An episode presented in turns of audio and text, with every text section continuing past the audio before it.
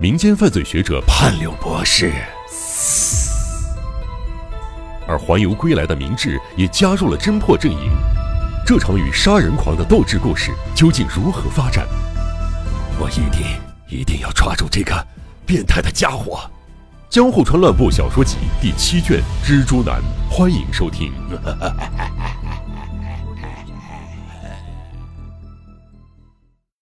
不必说，直接参与调查的波越警部，就连总监、刑警部长都觉得无颜面对眼前这位谦逊内敛、言语温和的明智小五郎。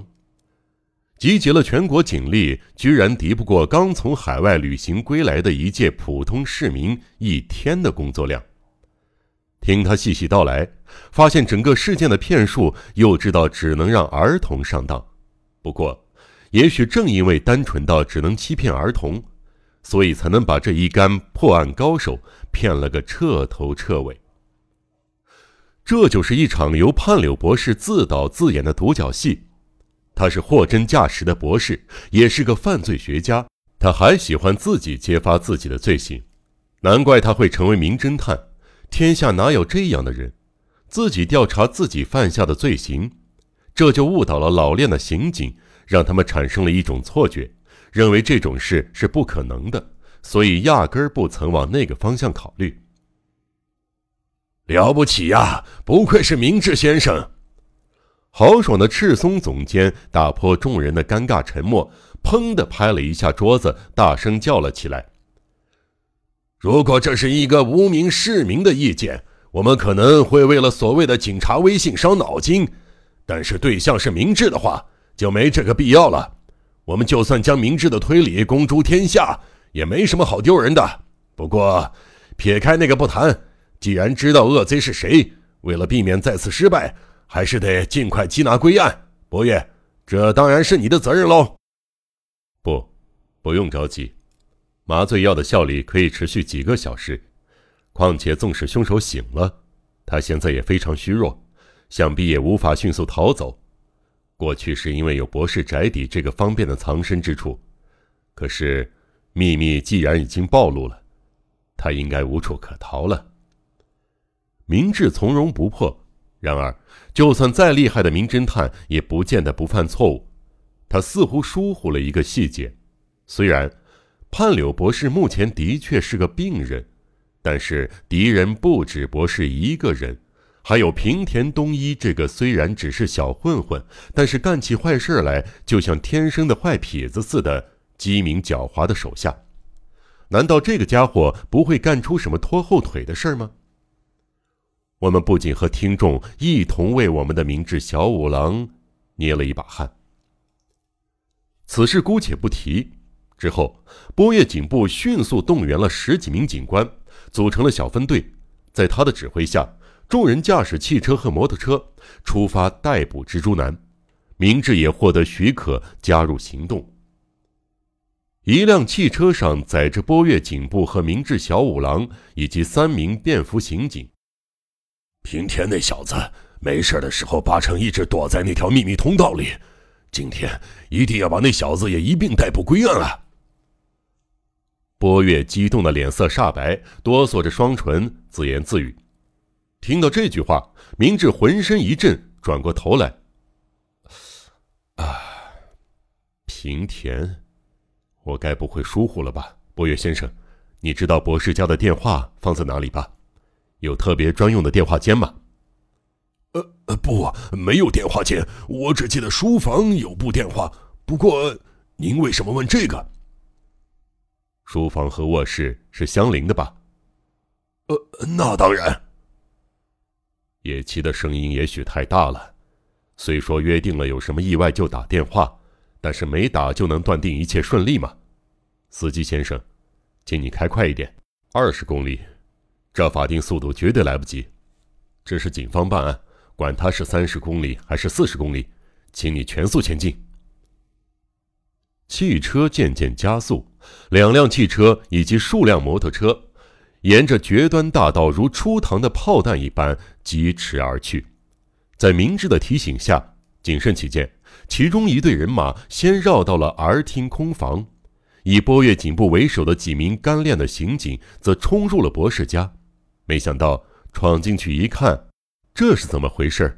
玄关旁的书生房间竟然不见书生人影，女佣也不在女佣房，宽敞的宅内悄然无声，犹如一栋空房。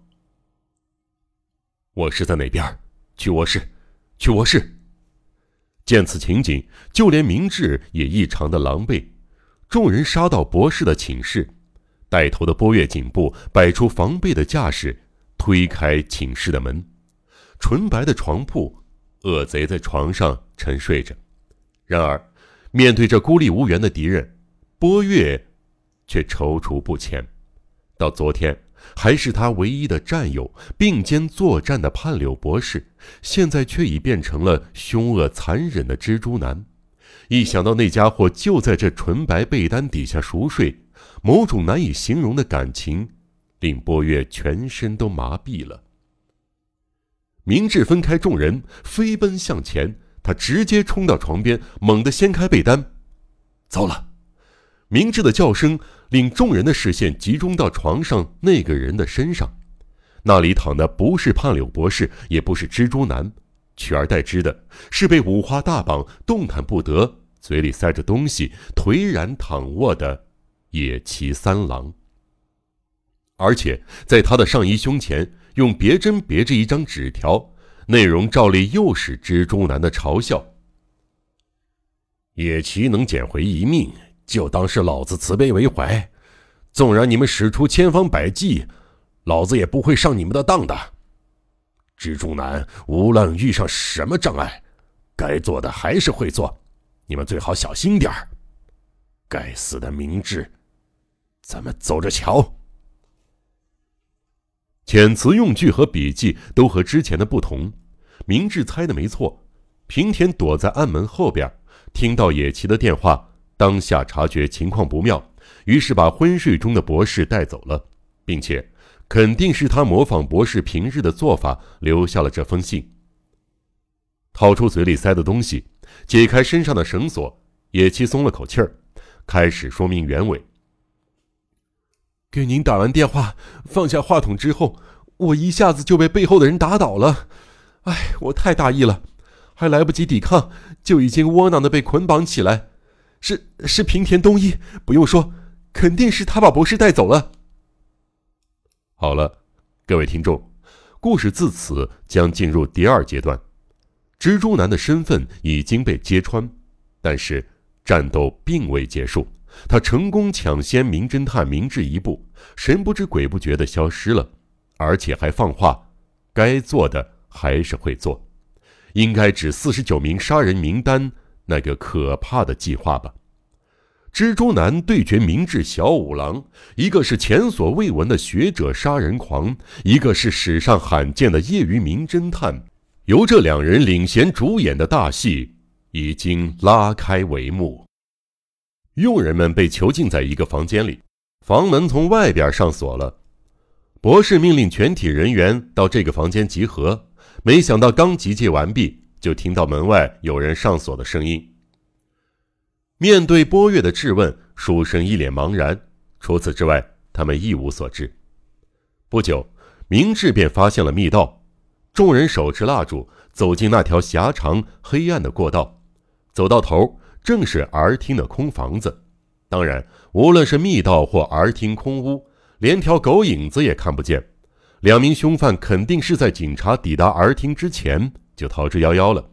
对他们来说，时间足够了。众人怅然若失，不得不先返回博士家。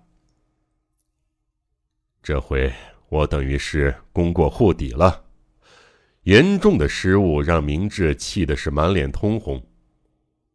揭穿蜘蛛男身份的是我，但忽视平田东一，没有考虑到野崎和我通的电话内容会被潜伏在密道中的他听见。疏忽了这一点的也是我。这等于是我帮着他们逃走的。可是，明智的食指插进乱蓬蓬的头发中，苦恼的抱着头。焦躁的从房间的一个角落绕到另一个角落。可是，可是，他的眼神流露出凶狠的神采，直直的瞪着眼前的虚空，正为了揪出游离在大脑深处的某个灵感而痛苦。